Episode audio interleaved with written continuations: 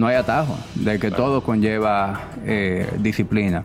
Por dentro tú puedes ser un desastre, aunque tú parezcas por fuera que te ves muy bien. ¿Cuáles serían los primeros pasos? El ejercicio. El ejercicio. Yo, yo soy fiel creyente de que el ejercicio es el catalizador de todo lo demás. ¿Para qué me sirve la pesa y para qué me sirve el cardio? Es importante ser fuerte, es importante cargar masa muscular, pero también es importante tener un sistema cardiorrespiratorio eficiente y saludable. El poder del ejercicio en la salud mental. Bienvenidos al podcast Una vida productiva con el Doctor Proactivo. Si deseas que tu vida siga exactamente como está, este podcast no es para ti. Pero si deseas hacer cambios, seguir creciendo y dar pasos hacia una vida más satisfecha, exitosa y feliz, este es tu lugar.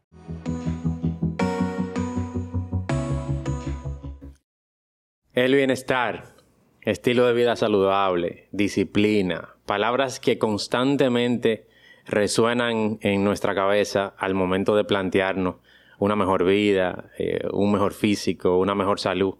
Y qué tan difícil se dan todas. Eh, nos planteamos muchas cosas y al final de cuentas la mayoría quedan en sueños, en ideas, en una agenda o en una cartulina pegada en una pared. Y eh, lo trascendentales que son para nuestra felicidad y nuestra vida. Y para hablar de todos estos temas, yo tengo aquí a un profesional, un coach, un padre, un emprendedor, eh, y una persona que considero muy auténtica y congruente, que se ha convertido en alguien que aporta mucho valor, no solamente de temas de bienestar y salud, sino también de muchos temas relacionados a cada aspecto de la vida. Y aquí tenemos a Hamid. Juan Carlos, muchas gracias por esas palabras y, la invitación. No, gracias a ti por el honor de tenerte y poder aportar. Eh, admiro mucho el trabajo que haces, tanto a nivel eh, de salud y bienestar, que es bastante amplio, tanto en los centros de entrenamiento, los centros de bienestar, como en la labor que hace por otras vías. Y lo que estás haciendo con el podcast, eh, increíble. Sí, sí. Eh, estamos ahí fajados y tratando de, cada vez hacer lo mejor.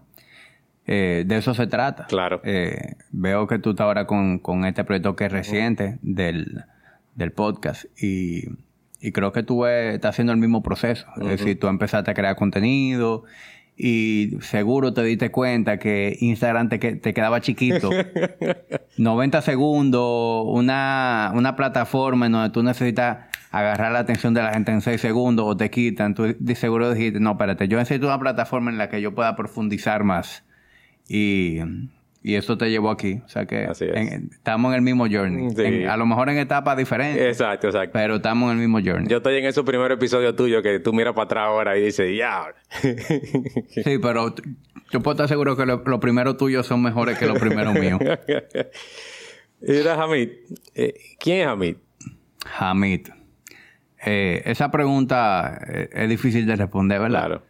Claro. yo diría que Hamid es tiene mucha vertiente, ¿verdad? Yo soy, como bien tú dijiste, yo soy padre, yo soy hijo, soy hermano, soy esposo, soy empresario. Eh, pero si, si fuéramos como a, describir un pequeño bio, ¿verdad? El bio que tú pones en Instagram. Sí. Yo me describo como un apasionado de, del fitness y del bienestar.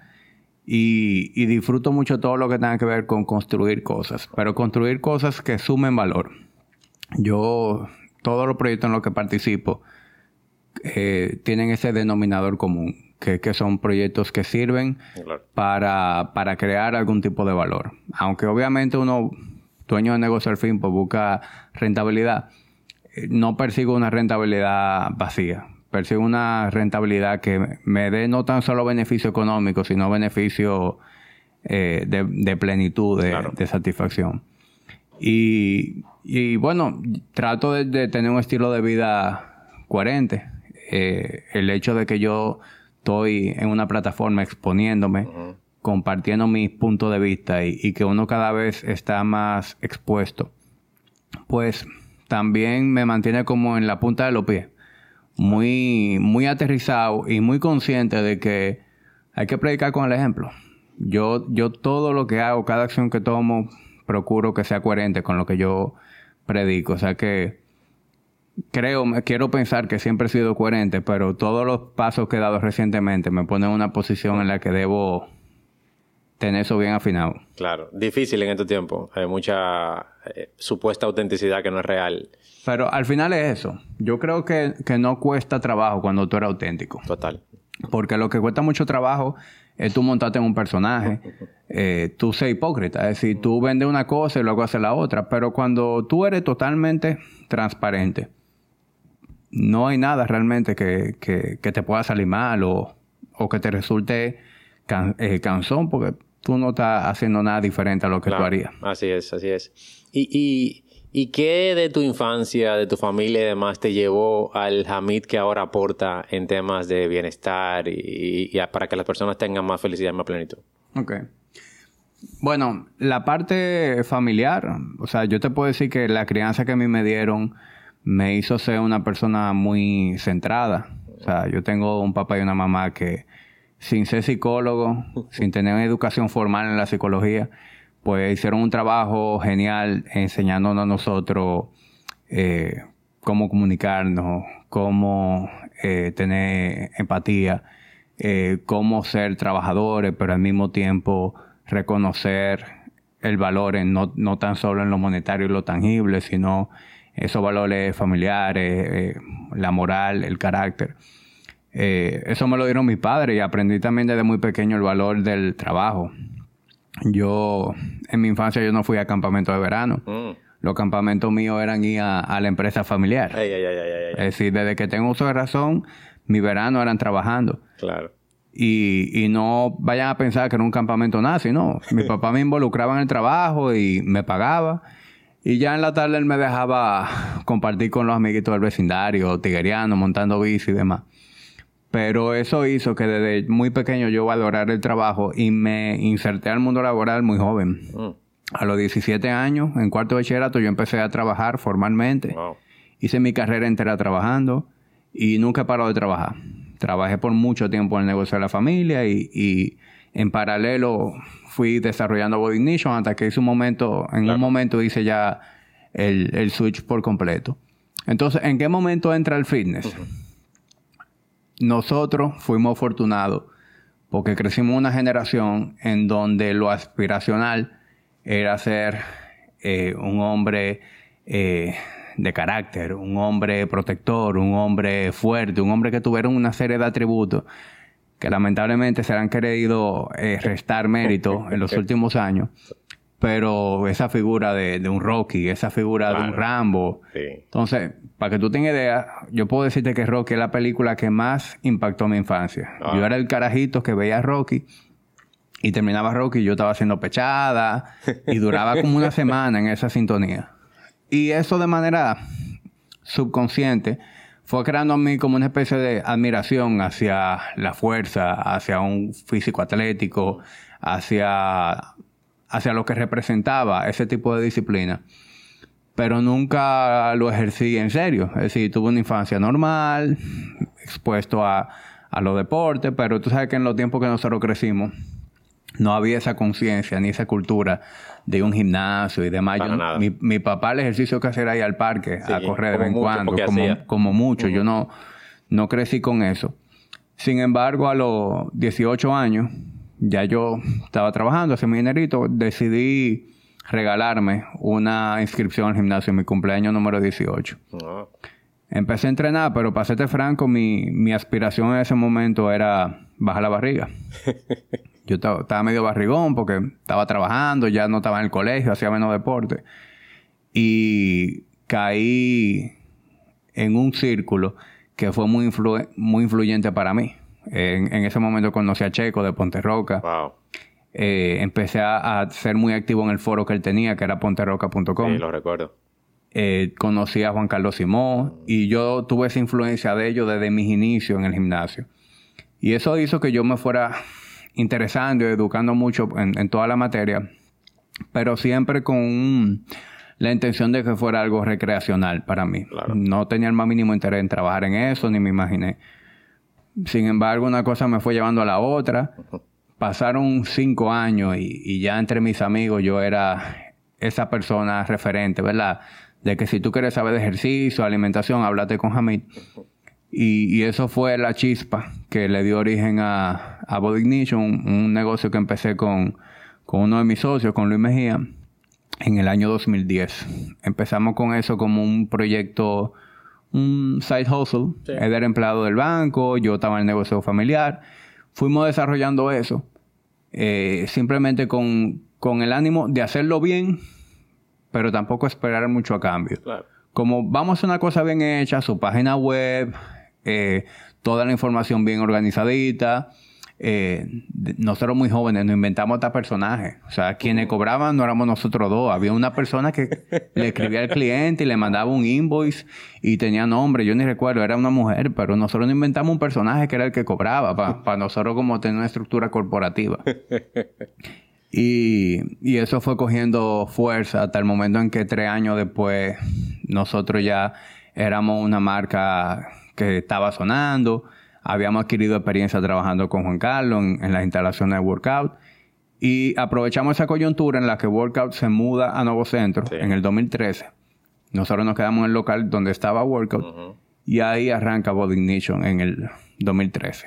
De hecho, ahora este mes estamos celebrando nuestro décimo aniversario como gimnasio. Wow. Aunque tenemos 13 años con el proyecto, como gimnasio, pagando impuestos y teniendo empleados, teniendo la presión, Sí, tenemos sí. 10 años. Excelente. No, no, eh. Bonita historia. Y, y ya entrando en tema, eh, eso que lograste ameritó mucha disciplina, pero también yo, eh, muy afín contigo, eh, que soy amante de las artes marciales y he practicado distintas a través de los años, taekwondo, aikido y demás, siempre he conocido esa parte tuya. Y cuesta, y sobre todo mantenerse, porque tienes muchos años en, en- en artes marciales. Eh, ¿Qué tan difícil tú entiendes que es la disciplina y qué es lo que hace que nos cueste forjarla en muchos aspectos de cosas que realmente queremos? Yo creo que la, es que una manifestación, por, por un lado, ¿verdad? Está la disciplina, que es algo que, que yo creo que tiene mucho que ver con el tipo de crianza que a ti te da, con el hecho de que tú refuerces eso, que reconozca lo importante que es y cómo eso impacta. Yo veo que tú tienes ahí el libro Extreme Ownership de, de Yoko, que es un libro sí. que habla excelente de eso. Aquí atrae unos libros de productividad y de hábitos que van de la mano con, con la, con lo que estamos conversando. Pero cuando tú vas proponiéndote cosas y empiezas a hacer el trabajo que amerita conseguir esa cosa, tú te vas dando cuenta de que no hay atajo, de que todo conlleva eh, disciplina. Entonces, luego de que tú sabes eso, viene entonces un asunto de propósito. Mm.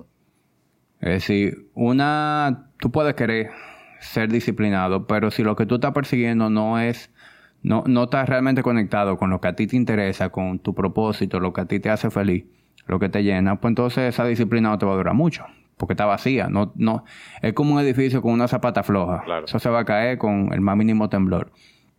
Entonces, es un ejercicio realmente de tú reconocer qué es lo que tú quieres. Entonces, la gente se propone cosas.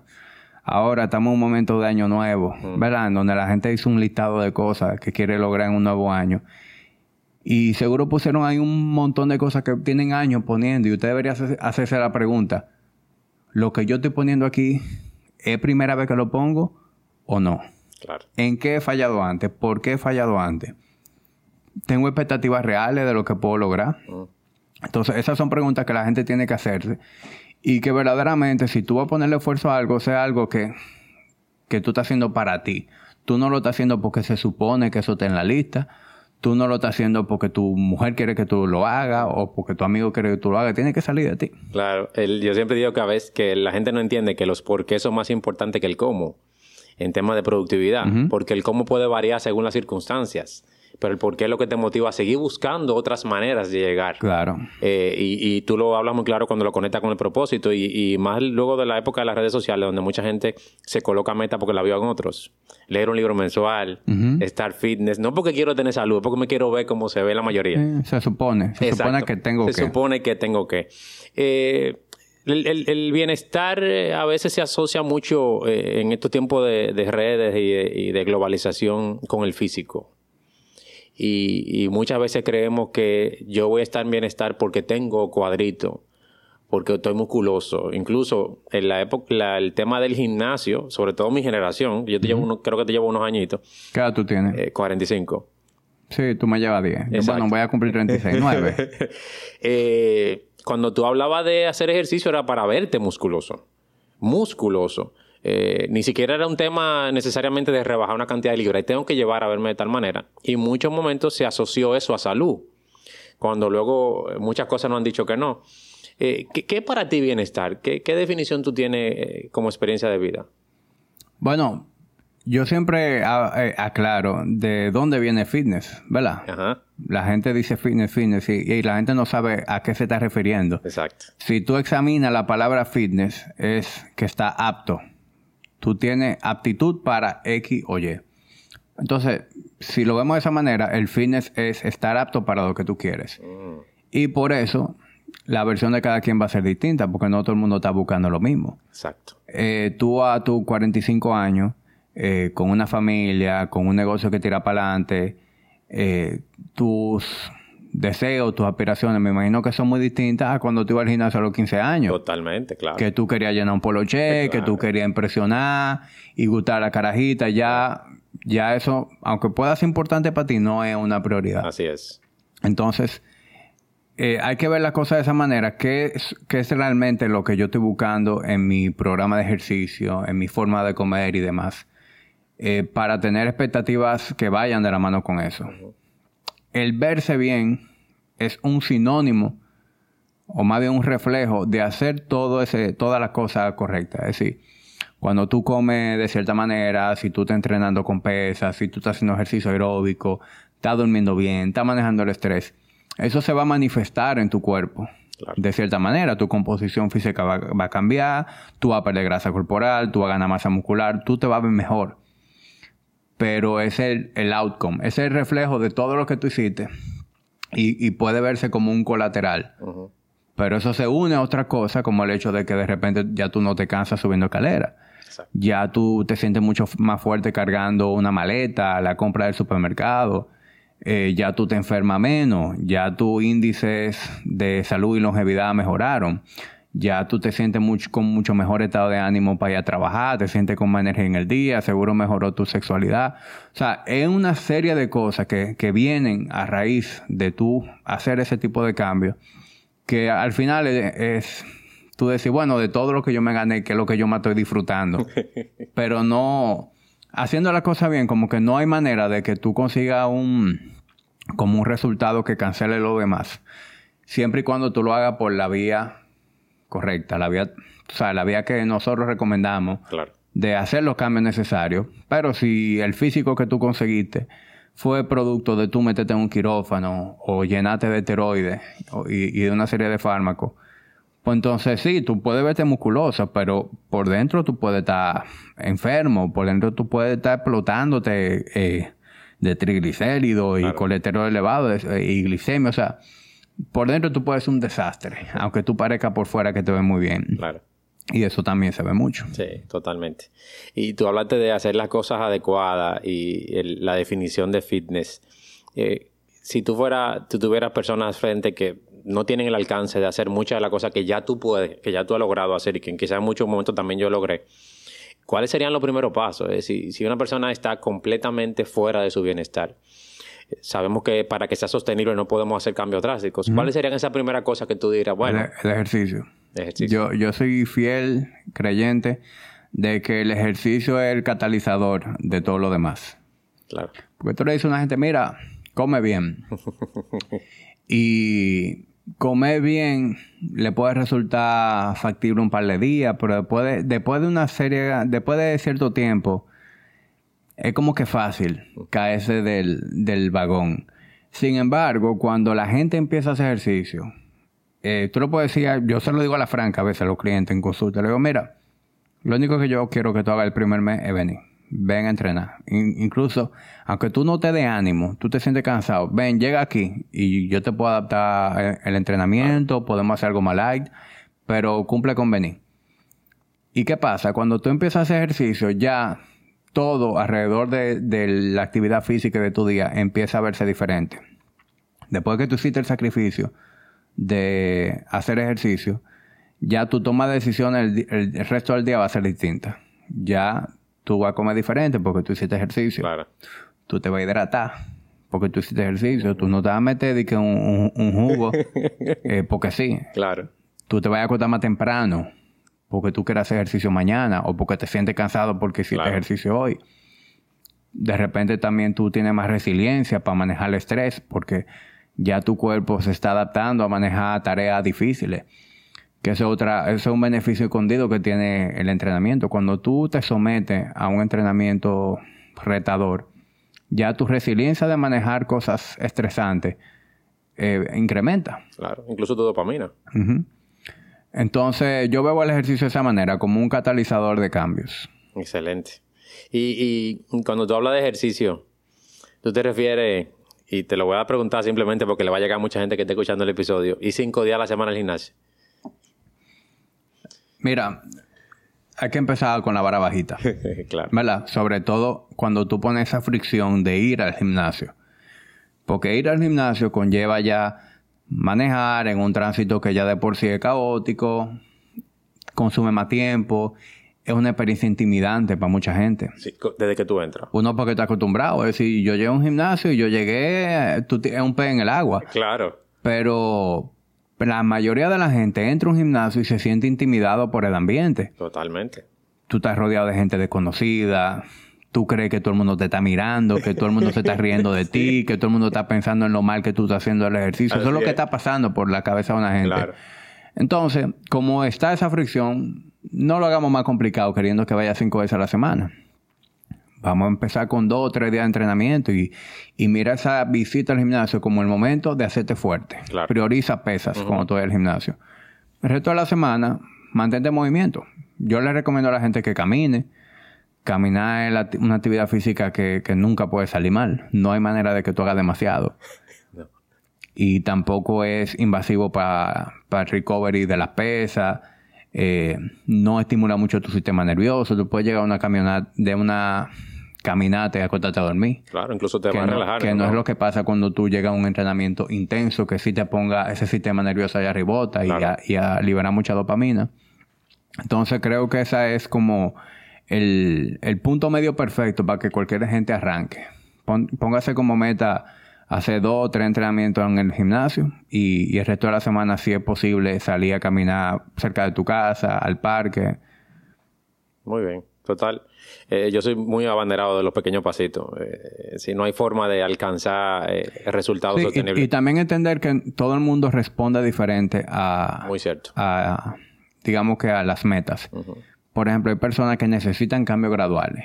Porque así es que funcionan. Y hay otras personas que necesitan cambios radicales. Que si no le ponen la vara alta, ellos no les motiva lo suficiente. Entonces también es importante reconocer a, qué tipo de metas, a qué tipo de estrategia tú respondes mejor. Totalmente. Yo soy uno que respondo a lo radical. Sí, sí. Es decir, yo no tengo punto medio. Yo la cosa o la hago bien o, si la hago media me desanimo. Claro. Nosotros en, productividad hablamos mucho de la visualización que te empuje y el accionar pequeño que te motive. Pero sí es verdad eh, que aparecen personas que si tú le pones algo muy sencillo, Dice, bueno, pues eso lo hago como quiera. Así como que eso no, eso no va a hacer ningún cambio. No, no, y le, no, lo, no lo intenta. No le mueve la aguja. Exacto, no le mueve la aguja. Así que varía mucho. Y, y tú sabes que es un reto para... Yo siempre digo que ahora es la época en que hay que modificar del entrenador al coach mentor.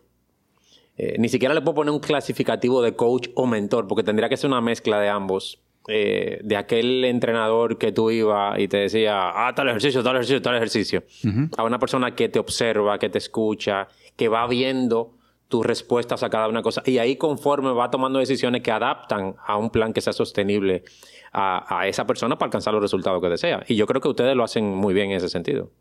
Sí, nosotros logramos ver muy temprano el, a dónde iba el fitness, a dónde iba el bienestar y reconocimos la importancia de, de, ver la profesión no nada más como un entrenador de fuerza y acondicionamiento físico, sino como un coach, un lifestyle coach. Claro. Que sí, te, te puede guiar con tu programa de ejercicio, te puede guiar con tu alimentación, pero también debe ayudarte a reconocer en tu estilo de vida esos puntos de mejora. Sueño, mm. estrés, algo de lo que se habla poco, hasta tu, tu, tu digestión. Sí. Con qué frecuencia tú vas al baño. Claro. Tú sabes lo que es un Bristol chart. Tú sabes, de- de- en, en base viendo tu materia fecal, cómo está tu digestión. Así es. Eh, esas son cosas que por mucho tiempo como que no eran parte del pensum ni de lo que se hacía en un gimnasio. Pero nosotros hemos sido eh, abanderados de, de ese tipo de, de metodología. Y al mismo tiempo estoy consciente de que eso tiene que seguir más allá, más allá. Claro. Eh, ya nosotros estamos viendo la práctica del, del gimnasio integrada incluso a, a la medicina. A trabajar en alianza con médicos, no a hacernos pasar por médicos, que es diferente Qué buen punto. a, a trabajar en alianza con médicos con una perspectiva más funcional, eh, que vean la importancia de todo lo que nosotros hacemos en un modelo de salud preventiva y que parte de ese onboarding venga combinado con hacerte analítica, con ha- hacerte un ecocardiograma, vamos a medir eh, glicemia, vamos a medir todas esas métricas importantes Claro. Para que eso sea parte de tus benchmarks a mejorar. Sí, tú tienes que mejorar tu bench press y tú quieres hacer un squat, pero también hay que bajar esa glicemia y hay que bajar esa presión arterial. Claro. Eh, Para allá que va el fitness. Sí, sí, Yo estoy claro en eso. Eh, yo estoy muy de acuerdo contigo y se alinea mucho. Yo, eh, mucha gente me, me dice que por qué, eh, aunque yo no me uso mucho el término coach, digo más mentor de productividad, porque yo tengo tantos seguidores y ahí hay tanta relación con psiquiatra y psicólogo y demás. Y yo decía, bueno, pues que yo no soy un terapeuta. Yo, a pesar de ser médico, eh, yo lo que soy es pediatra y mi trabajo ha sido gerencial muchos años y por eso pude ser mentor de productividad porque ha alineado eso. Y yo decía, es que todo el abordaje del ser humano debe ser integral. Y la única manera de que nosotros podamos conseguir los resultados que, que deseamos es si nos apoyamos en otro tipo de profesionales. Un eh, asesor, coach de bienestar o de lifestyle, junto a un equipo de médicos, va a poder tener resultados mucho más rápido que lo que obtiene por sí solo. Y así pasa, pero para eso hay que tener humildad. Para Sí. eso hay que entender. Y aparte de eso, hace que el trabajo de ambos sea más eficiente. Así es. Porque créeme que el sueño de todo médico es poder tener comunicación con el coach. Sí, sí. Porque ¿cuál es el miedo? Claro. ¿Cuál es el miedo? Que venga un entrenador a poner a hacer algo que mi cliente no debería estar haciendo. Él no debería estar trabajando en esa zona cardíaca. Él no debería estar metiéndole presión a esa vértebra. Es decir, debe haber esa comunicación entre médico y coach. Y quienes logren hacer eso, Sí. pues van a tener la de ganar. Totalmente, totalmente. Y, y a mí, el, en el tema de- del ejercicio, y ya que tú mencionaste distintas opciones como primeros pasos, tú sabes que hay tanta información al respecto eh, que para muchas personas es confuso. ¿Para qué me sirve la pesa y para qué me sirve el cardio? Tú, no te puedes imaginar... eh, Vamos a ponerlo en, en- en arroz con habichuela. sí, arroz con Sencillo. habichuela. Ah, La pesa sirven para usted desarrollar fuerza y masa muscular. bien, El cardio sirve para usted mantener un sistema cardiorrespiratorio saludable. perfecto. Entonces, se- en, en el fitness, ¿verdad? Comúnmente se conoce como, ah, mira, pesa para los músculos, cardio para la grasa. Así que se dice. Así es como la mayoría de la gente lo ve. Y sí, Claro. es una manera de verlo. Es cierto que la, de- la actividad aeróbica ayuda a esa oxidación, movilización de la grasa, pero viéndolo realmente en lo que pasa internamente, uno está desarrollando el sistema musculoesquelético, toda esa ese tejido conectivo, y el otro está trabajando el sistema cardiorrespiratorio. Esa es la manera más Así es. clara de Y ponerlo. va, y va a depender de tus necesidades para llegar a ese fitness que tú necesitas. Así que primero tienes que entender qué es lo que tú realmente quieres o necesitas. Mira, yo eh, leo mucho y me mantengo muy al tanto de, de todo lo que tiene que ver con longevidad. Mm, Creo que eso es muy importante. es un tema muy bonito. Eh, es, un, es un tema que cada vez ha cobrado más relevancia. Sí. Y todos los expertos de, de longevidad hablan sobre cuáles son esos marcadores que van de la mano con la longevidad. Y se habla de fuerza del agarre, grip strength, y se habla también de producción de, de VO2 max. VO2 max, eso es oxígeno para la gente que está escuchando. Entonces, ¿qué te está diciendo eso? Que tú necesitas las dos cosas. Porque a veces hemos querido darle prioridad a una sobre la otra. Hay quienes son abanderados de las pesas y hay quienes son abanderados del ejercicio aeróbico. Y debemos ser abanderados de las dos. Las dos cosas deben coexistir. Es importante ser fuerte, es importante cargar masa muscular, pero Claro. también es importante tener un sistema cardiorrespiratorio eficiente y saludable.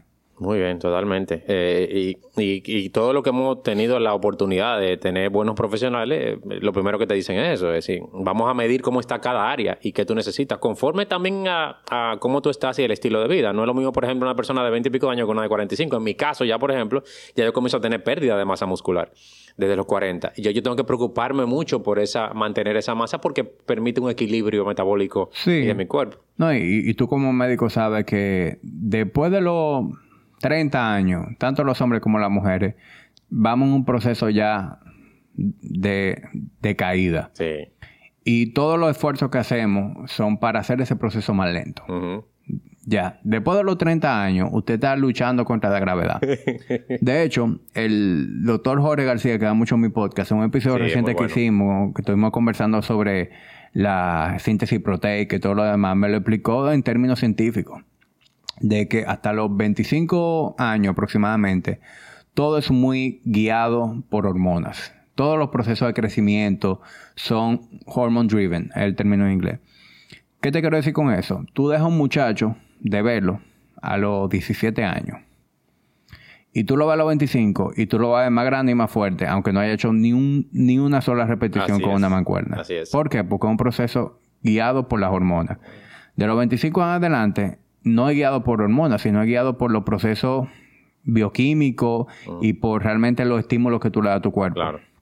Entonces, de los 25, tú dejas, a ese mismo muchacho, tú lo dejas de ver de los 25 a los 35 y tú no lo vas a encontrar ni más fuerte, ni más grande, ni más nada. Tú lo, por lo, si no ha hecho nada, tú lo vas a encontrar más deteriorado que lo que vemos. Entonces, lo que eso te está diciendo es que nosotros tenemos una responsabilidad si queremos tener eh, una, una buena longevidad, una tercera edad en la que podamos seguir gozando de un buen físico, de capacidades, de buenos niveles de energía, pues la responsabilidad de nosotros de, de mantener esos atributos, ¿verdad? Vigentes. Así es. Yo soy, yo soy amante de la neurociencia y, el, y la cantidad de estudios que hay eh, relacionados a la longevidad son increíbles tanto desde el punto de vista de qué impacta positivamente y qué cosas hemos dejado de hacer que están eh, modificando el cerebro en muchos sentidos, como el tema de ya no, no escribir, el ya no, ya tener, no usar orientación eh, eh, espacial y que tú todo lo hagas con Waze o con Google Maps y ya tú no sepas ni siquiera cómo llegar a la siguiente esquina. Sí, hay muchas cosas que tenemos que, que, prestar atención porque pueden impactar grandemente en lo que va a ser el ser humano, sobre todo lo que tenemos hijos y que estamos dejando un legado.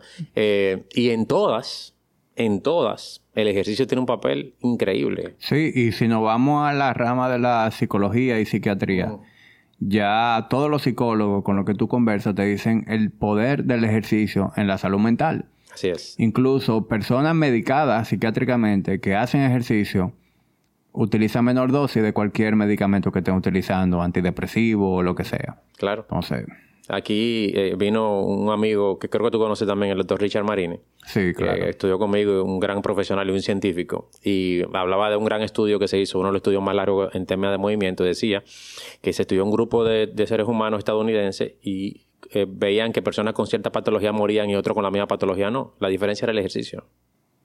Es decir, persona diabética, nefrópata, hipertensivo y demás. Un grupo moría y otro no. ¿Por qué? y era por eh, el, tema de la movilidad.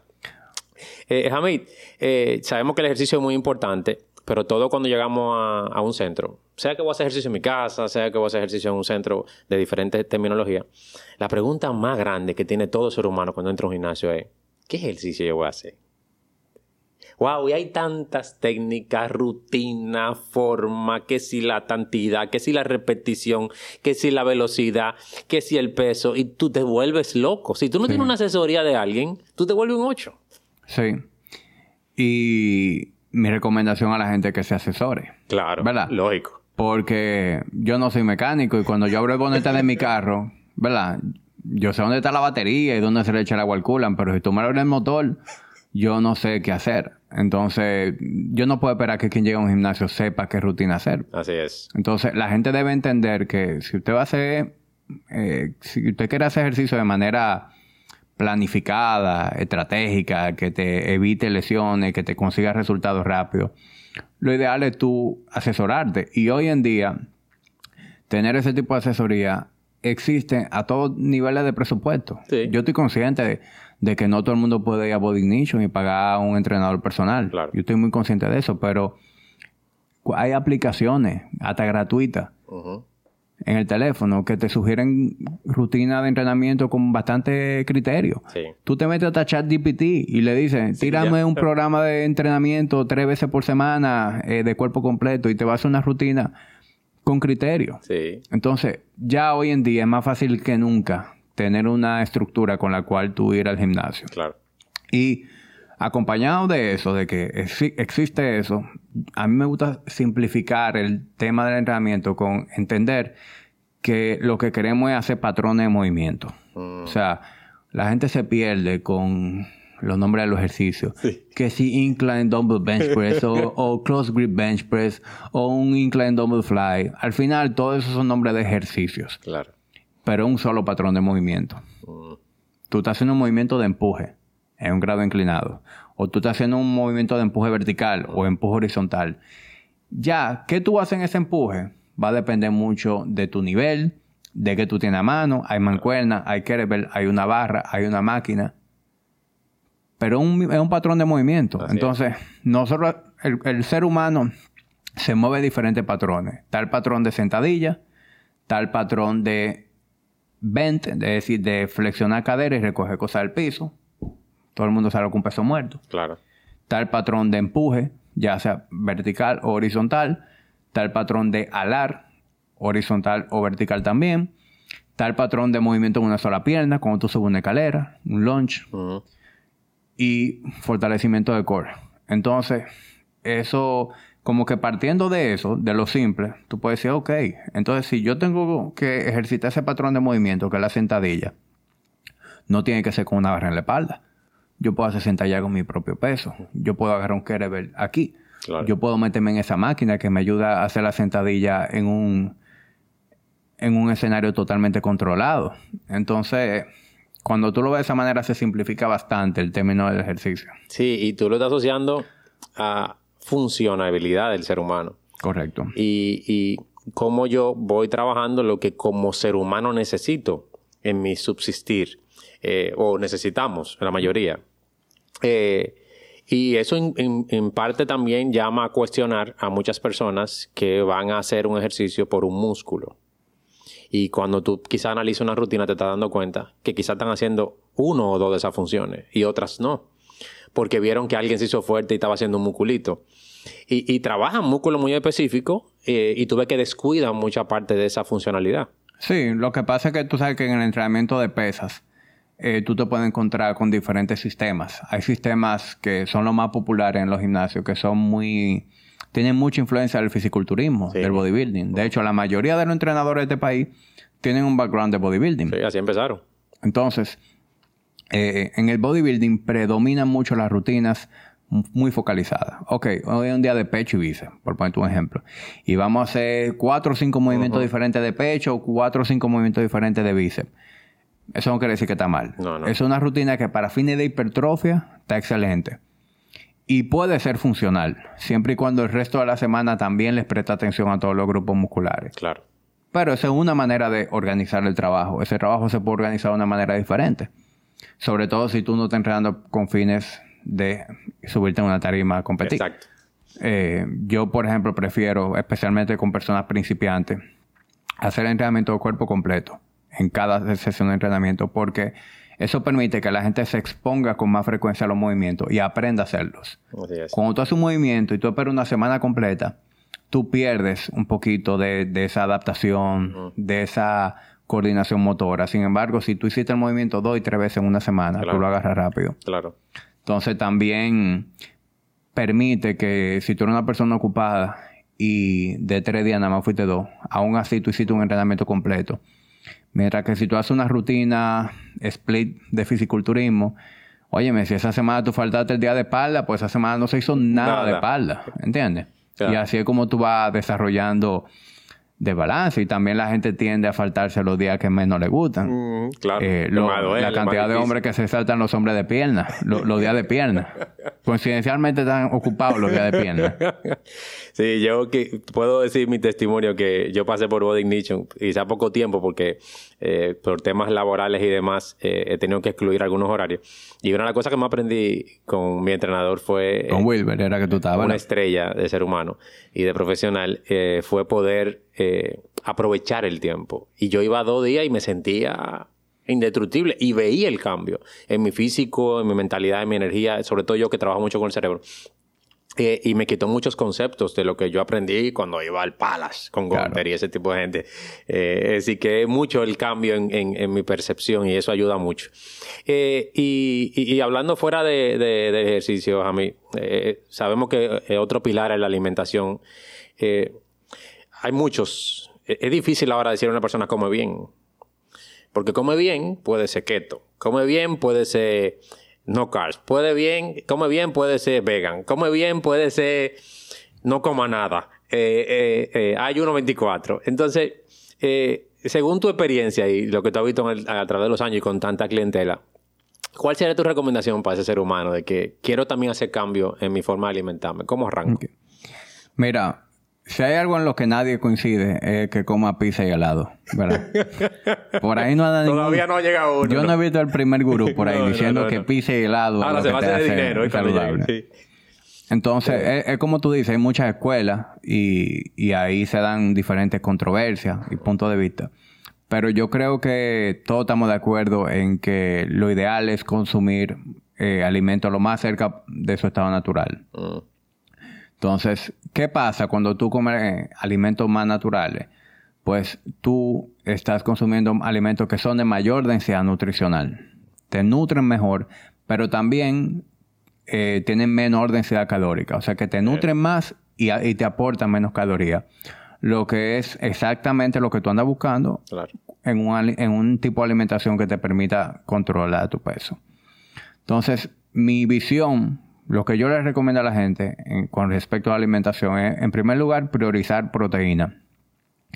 La gente tiende a no consumir suficiente proteína y eso es lo más importante, no tan solo desde el punto de vista de, preservación de la masa muscular y construcción de nueva masa muscular, sino a nivel de saciedad, el macronutriente que aporta mayor saciedad te va a hacer sentir satisfecho por más tiempo. Pero también influye mucho en el manejo de azúcar en sangre. Cuando tú consumes suficiente proteína, pues tus niveles de azúcar en sangre se mantienen más estables y eso se traduce a niveles de energía más estables, eh, a no tener ese sentimiento de, de repente de que tú comiste hace dos horas y ahora tú te sientes irritable, te sientes con baja energía. Eh, la gente experimenta mucho esa cosa y no sabe, no sabe qué es lo que está pasando. No, no sabe reconocer por qué viene ese sentimiento. Creen que, fue esa llamada o ese cliente. No. Es tu cuerpo que está ahora mismo pasando por un, por un pico y un bajón de azúcar que te hace sentir de esa manera.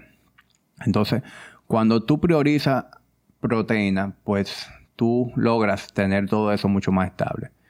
Entonces, ¿con qué vamos a combinar esa proteína? Bueno, con alimentos naturales. Claro. Ahí entran los vegetales, ahí entran las frutas, ahí entra el arroz, los víveres. Yo creo que cualquier persona que arranque por ahí, por comer proteína y comer lo, más natural posible, pues ya va a lograr ver mucho progreso. Y ya sobre la marcha, más para adelante, se puede preocupar de cómo afina eso.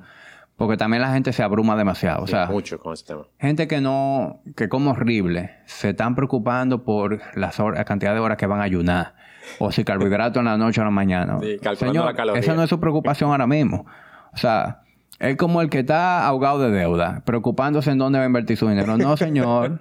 Usted primero tiene que hacer un presupuesto, tiene, que, tiene que empezar a, a saldar deuda y cuando usted tenga un excedente, para inversión, usted se preocupa en qué lo va a invertir, en rendimiento.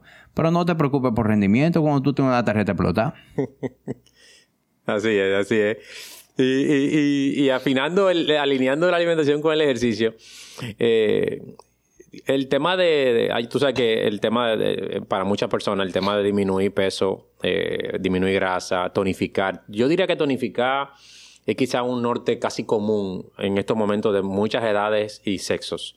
Eh, cuando trabajo con mucha gente siempre habla de tonificar, tonificar. Aunque te lo digan, te lo disfracen de estar en forma, al final cuando tú se lo filtras tonificar y disminuir grasa corporal. Eh, ahora con esta vertiente de la alimentación y el ejercicio, eh, yo debería, el ayuno me beneficia y, qué tanto puede impactar al momento de yo hacer ejercicio haber ingerido un tipo de alimento o no, antes o después, porque siempre hubo una lucha con eso de lo que necesito comer después de ir al gimnasio, antes de ir al gimnasio.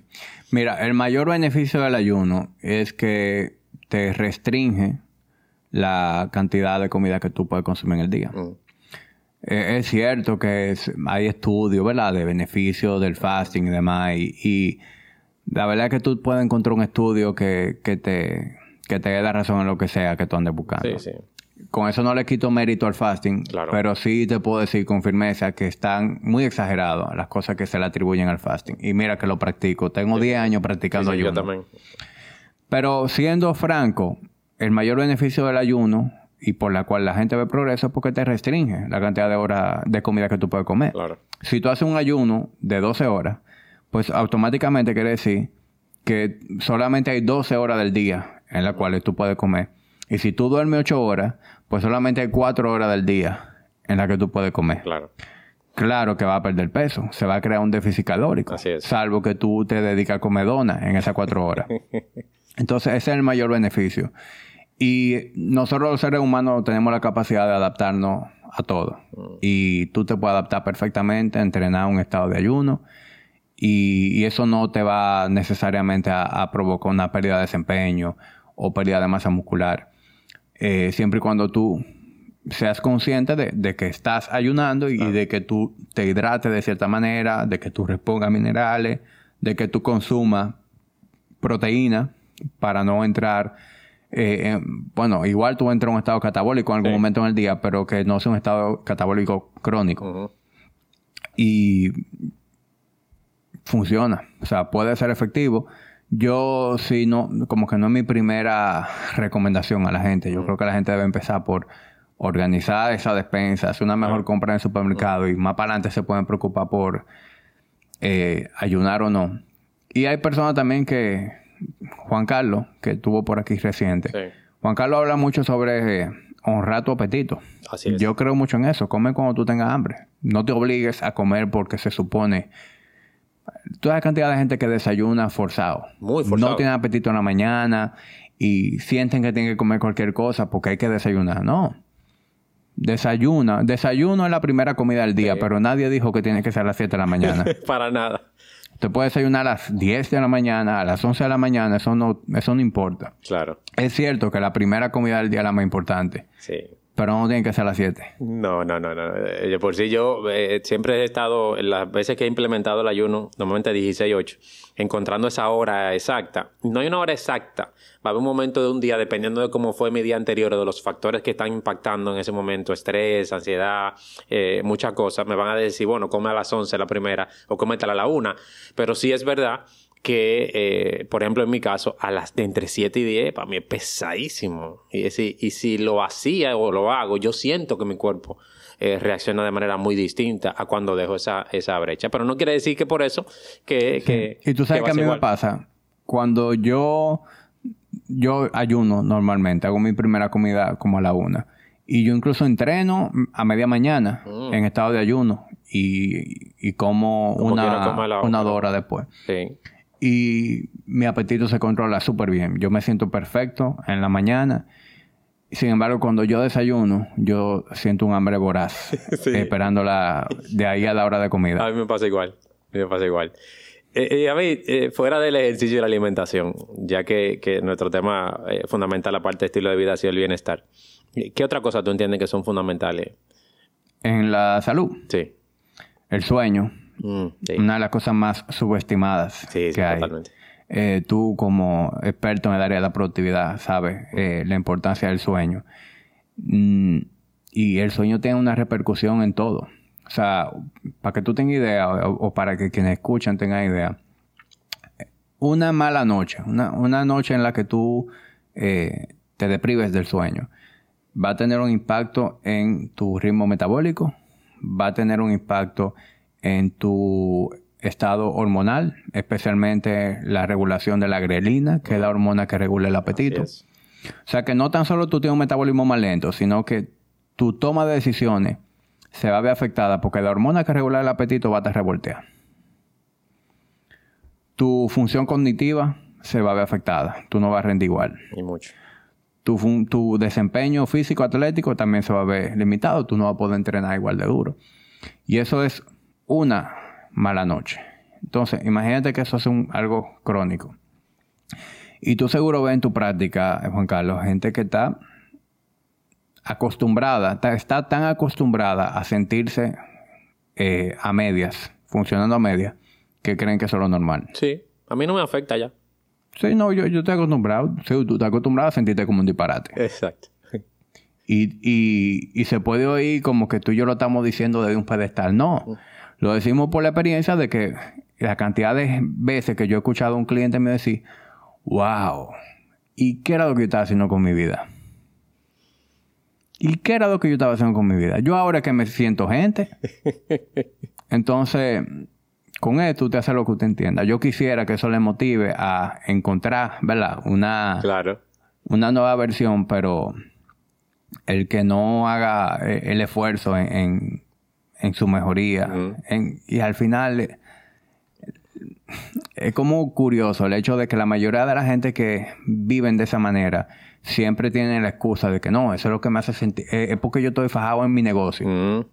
Está bien, con más razón. Claro. Tú estás fajado en tu negocio, tú quieres ser productivo, pues ponle atención a lo que te va a permitir ser más productivo. Claro. O si no, no, lo que pasa es que esa vida es muy aburrida. Eh, yo necesito muy esa, esa, esa monotonía.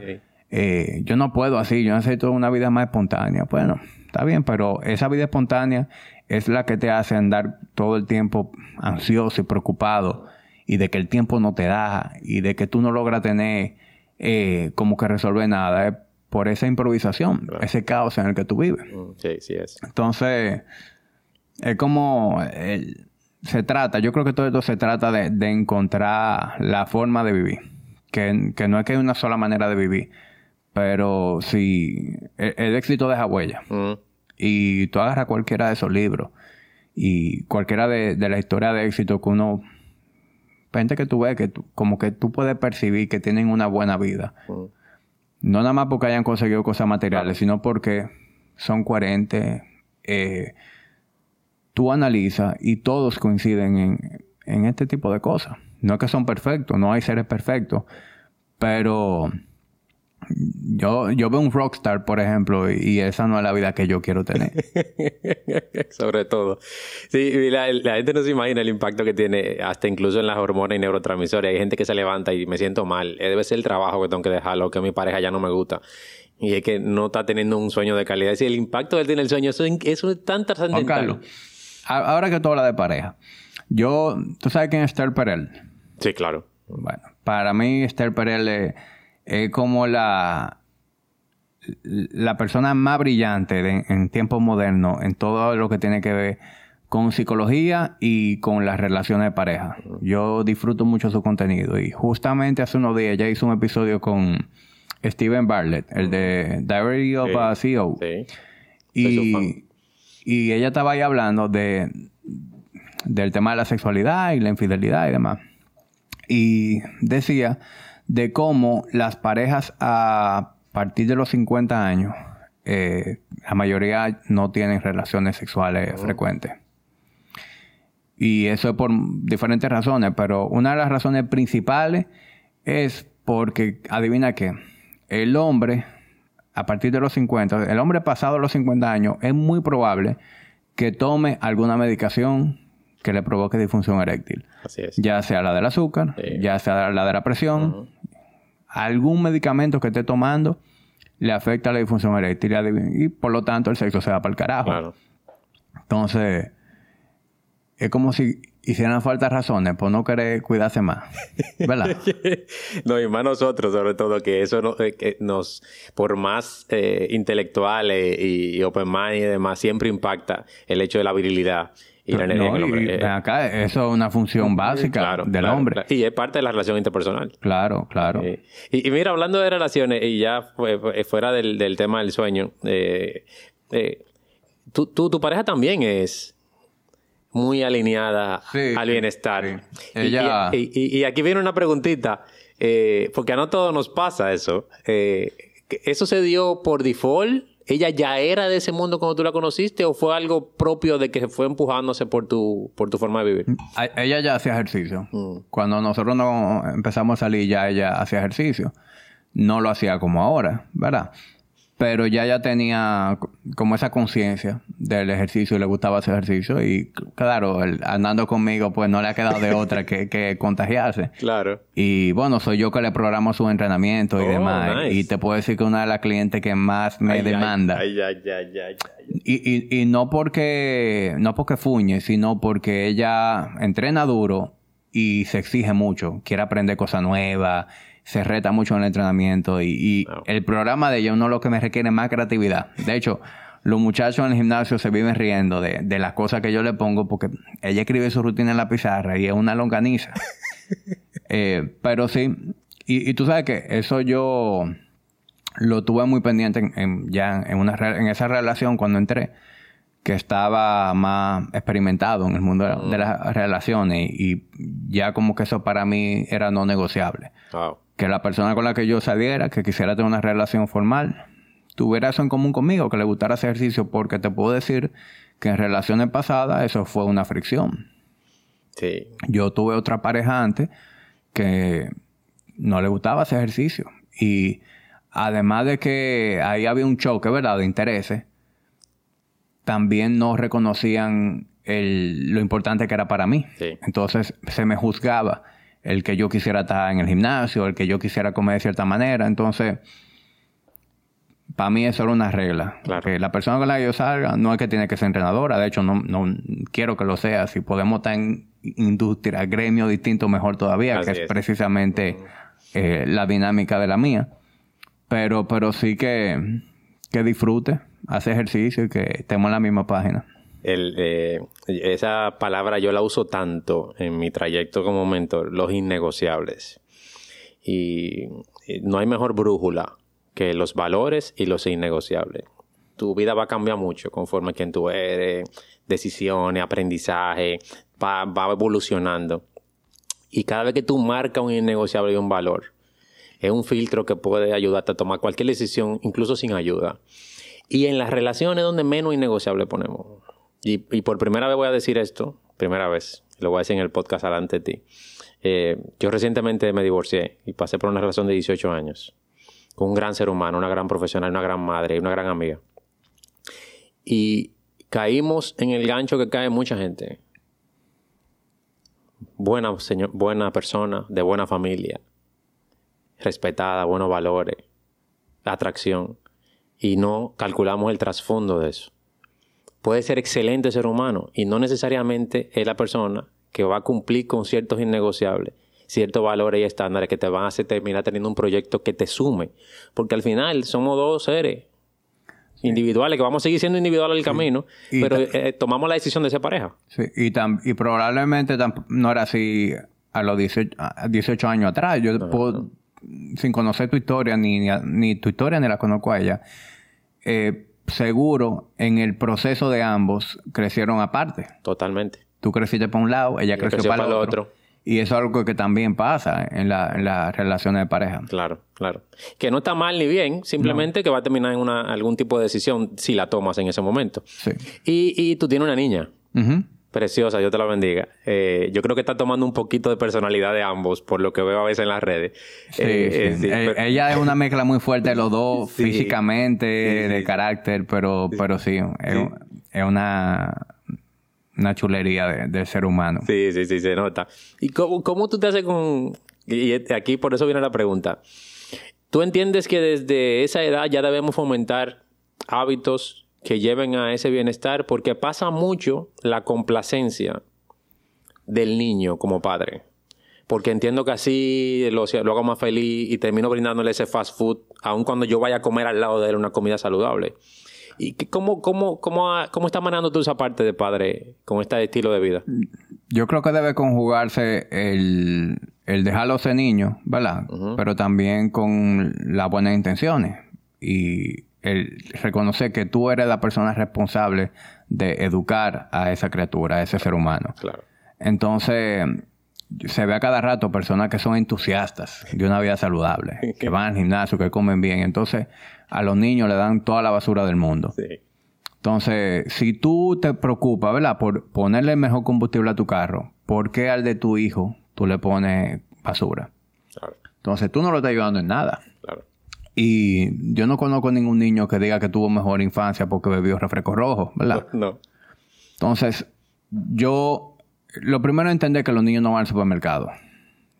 Es verdad, usted no va a andar prohibiéndole cosas a un niño y con una autoridad, pero los niños van al no van al supermercado. Usted es la persona responsable de comprarle lo que a esa lo que a ese niño le conviene. Claro. Y no le gusta un alimento, hay sustituto, ¿verdad? Si no le gusta, eh, por ejemplo, la- la- mi hija eh, es loca con el tomate, con ella le encantan los sabores fuertes, el tomate, la cebolla, la aceituna. Wow. Y en, en esa forma ha sido fácil para nosotros integrar los vegetales, Claro. pero a lo mejor no le gusta el brócoli. Entonces, ¿la voy a obligar a comer brócoli? No, a ella le encanta el tomate la cebolla. Le damos tomate y cebolla. Entonces, es ir dándole eh, alimento, el mismo criterio. Vamos a dar alimento de alta densidad nutricional. Mi hija, por ejemplo, solamente bebe agua y leche. Otra cosa que veo que padres cometen el error es darle muchísimo jugo a los niños. ¿Para qué? Pero mucho jugo. ¿Para qué? Un niño bebiendo jugo el día entero. Usted le está dando azúcar el día completo a ese niño. Dele la fruta. Claro. Si usted quiere que, que tenga esos nutrientes, ¿verdad? Son esas vitaminas que tiene la, la fruta. Dele la fruta que por lo menos le va a la fibra, que no tiene el jugo. Y ningún niño se come cinco naranjas una tras de otra. Pero sí se bebe un jugo de naranja. Date que tiene la, vasos. la azúcar de cinco Claro, naranjas. azúcar, claro. Entonces, esa es mi manera de manejar la alimentación. En la casa, ella no come disparate. Los fines de semana, ella va a los restaurantes que vamos nosotros. Nosotros no vamos a restaurantes de comida rápida. Vamos a restaurantes en donde pedimos una carne, un pescado Claro. y, y aunque ella se coma a lo mejor un pollito con papa, Sí. e- ese, ese es su treat. Pero no es como que en la casa abundan eh, papitas o lo que sea. De hecho, en la lonchera de ella hay cosas saludables. Tú te vas a encontrar en la lonchera de ella con un quesito, con un jamón serrano, con una frutica, con un pretzel. Tú no te vas a encontrar de que con galletitas ni nada de esa vaina. Fuimos un cumpleaños de un amiguito. Están dando pizza, están dando bizcocho. Sea una niña. Porque yo, tampoco yo voy a hacer ese pa- papá que no, no me le dé una pizza, no te comas la dulce. Ella se lleva su fundita al cumpleaños y yo dejo que se coma una paleta o lo que sea, pero de que llegamos a la casa, adivina qué, yo desaparezco esa funda. Porque también uno tiene que, Sí, sí, balancear. claro, ¿cómo tú vas a que un niño se meta una funda entera de dulce? o, o en estos días en Halloween, que en la hubo un- una recogida de dulce en, Sí. la, en la torre donde vivimos. En esa casa había una cantidad de dulce. Eh, porque compramos para los niños Claro, y también la niña salió y hizo su eh. recorrido. Yo dejé que ella se comiera par de chocolatico y lo demás lo desaparecí. Congruencia. A mí, eh, antes de terminar eh, y, agradecerte por, este conversatorio, yo sé que pudiéramos durar muchas horas hablando de muchísimos temas relacionados a, tu experiencia y yo sé que en otro momento hablaremos también del tema de emprendimiento, negocio y demás, porque me gusta mucho tu historia y, ese bagaje que tienes. Yo a todos los invitados le hago la, siguiente pregunta, y, eh, tomada de, uno de estos mentores y CEO que admiro mucho. Imagínate que vas a fallecer ahora en estos momentos, en estos días, y todo lo que tú posteaste, todo lo que pusiste en el podcast, todo lo que escribiste, todo lo que tiene relacionado a ti va a desaparecer. Y lo único que tú puedes dejar como legado son tres consejos. ¿Cuáles serían esos tres consejos? Tú deberías mandar eso antes de que uno venga para uno prepararse. No, porque porque no sale fluido después. me, la, me la pusiste difícil. Tres cosas para que la gente que no me conoce, ¿verdad? Quien quiera saber para qué, para qué Jamie pasó por este mundo. ¿verdad? Bueno, yo le diría a la gente, eh, si fuera a elegir tres cosas, eh, priorice el ejercicio en su vida, encuentre un propósito Mm. Y encuentra un propósito, ¿verdad? Y ese propósito va a venir lo laboral, va a venir lo familiar, etcétera. Y desarrolle una ética de trabajo impecable para perseguir ese propósito. No. Como que cualquier persona que tenga esas tres cosas, yo creo que a lo mejor estoy dejando muchas cosas fuera, pero es muy probable que tenga una vida interesante. Sí, plena y satisfecha, segurito que sí. A mí, muchas gracias. eh, Gracias a ti, por Juan Carlos. compartir tu tiempo eh, con esta comunidad y, y a todas las personas que están viendo, escuchando y entiendan que le puede aportar a ellos o a otros, eh, compartirlos y, y- y seguimos trabajando para que todos podamos tener una vida más productiva. Gracias por la invitación. Yo, disfruto mucho este tipo de, de espacio, claramente. Pero siempre estar del lado del entrevistado me, me resulta como una experiencia interesante, Sí. diferente a lo que, a lo que yo acostumbro. Y tú, tú haces un muy buen trabajo como entrevistador. Gracias, Por eso te digo que tus primeros episodios son me- mucho mejores que los primeros episodios míos. Son distintos. gracias, hermano. A ti.